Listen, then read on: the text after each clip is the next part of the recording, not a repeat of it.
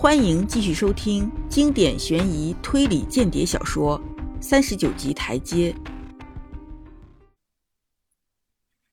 我从未听过如此糟糕的演讲，他根本就不知道怎么讲话。他手里拿了一大堆笔记和纸条，就照着念起来。一旦离开笔记，他就长时间的结结巴巴，半天说不出话来。一会儿想起几个背下来的句子，就挺起身子，像亨利·欧文那样慷慨激昂的朗诵出来。再过一会儿，又再弯下腰，从稿纸上咕咕噜噜的照本宣科。不仅如此，他所讲的内容也是一派胡言乱语。提到当前所说的德国威胁时，他竟说那些都是保守党人的臆想，是他们发明出来愚弄穷人、剥夺他们的权益。阻挡社会改革浪潮的舆论，而组织起来的劳工已识破了他们的伎俩，对他们报以轻蔑和唾弃。他说他完全赞成削减英国的海军力量，以证明我们的诚意，同时也向德国发出一个通牒，要求他们也采取同样的行动，否则我们就要把他们扫进垃圾箱。云云。他说，如果不是保守党人的话，英国和德国。就会是缔造和平和推进改革的好伙伴。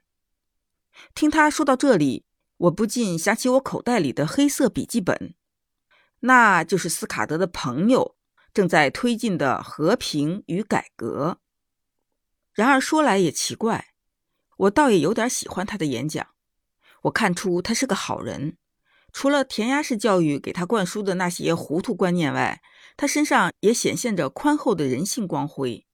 除此之外，他的演讲也大大减轻了我的思想负担。我虽然不是什么讲演家，但绝对比他哈里爵士强一百倍。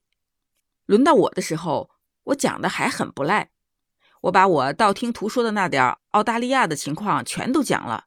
但愿听众里面没有澳大利亚人。我讲了澳洲的劳动党，讲了那里的移民政策，还有全民服务等等。我大概忘了提自由贸易的事，但我说了澳大利亚没有保守党，只有工党和自由党，这在听众中引起了一阵欢呼。最后我才提醒他们了解一点关于当前的战争危险。我对他们说：“如果我们团结一致，竭尽全力，我们大英帝国就能完成粉碎敌人战争阴谋的光辉业绩。”总之，我觉得我讲的很成功。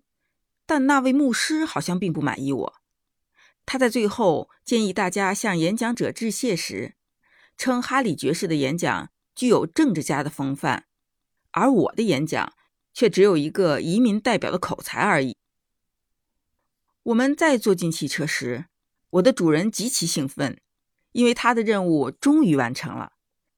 你讲的真是棒极了，推斯顿。他说：“现在你跟我回家，我就一个人。”你要是能多待上一两天的话，我带你去参加一次很棒的钓鱼活动。我们吃了一顿丰盛的晚饭，我正求之不得。而后我们来到一个很大的红色吸烟室，坐在噼啪作响的木柴壁炉边喝酒。我觉得这是把我的底牌亮出来的时刻了。我从他的眼睛里看出，他这个人是可以信赖的。听着，哈里爵士。我说：“我有非常重要的事要跟你说。你是一个好人，所以我也对你实话实说。你今晚说的那些害人的无稽之谈，究竟是从哪里听来的？”他脸色都变了。我讲的真那么糟吗？他丧气地问道。也许内容有点单薄，不过我都是从《进步》杂志和我的代理人寄来的小册子上摘引来的。但是你当真认为德国人会跟我们打仗吗？不出六个月，你就不需要再问这个问题了。给我半小时，注意听，我这就给你讲一个真实的故事。我到现在还记得那间敞亮的大屋子，墙上挂着鹿头和旧照片儿。哈里爵士神色不安地站在壁炉前的石板上，我则靠在躺椅上。向他徐徐述说。这时，我好像变成了另外一个人，在一侧倾听着我自己的声音，仔细掂量着我的故事是否真实可信。这是我第一次把我了解的全部真相原原本本的告诉别人。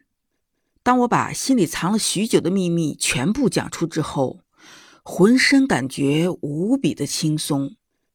我没有隐瞒任何细节，我对他讲了斯卡德、宋乃公那个小记事本儿，以及我逃往加洛维地区等等所有的情节。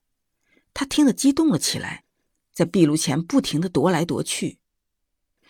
现在你知道了，末了，我说道：“你带回家里来的是一个波特兰谋杀案的逃犯。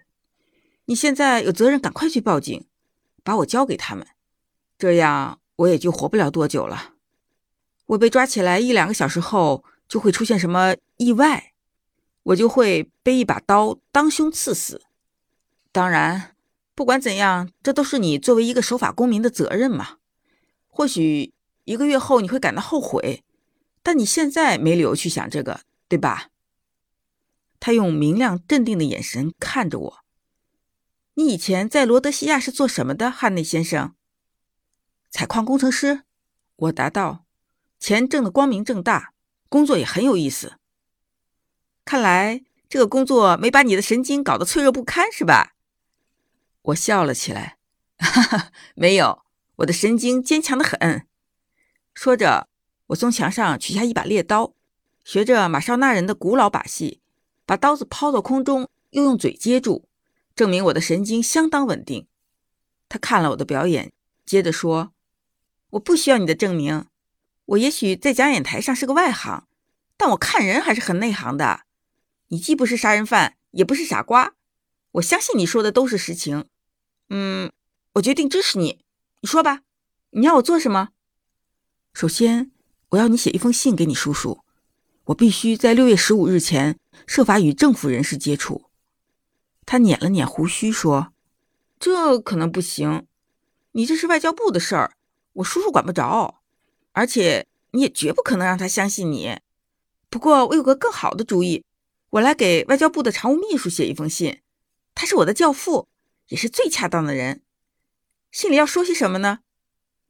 我让他坐在桌边，按我口授的写下来。信的大意是说，如果六月十五日前有一个叫推斯顿的人来找他，我想我还是用这个假名为好，请给予热情帮助。还说了，这个推斯顿会说出“黑石头”这三个字，并用口哨吹“安妮劳利”这支曲调做暗号来表明身份。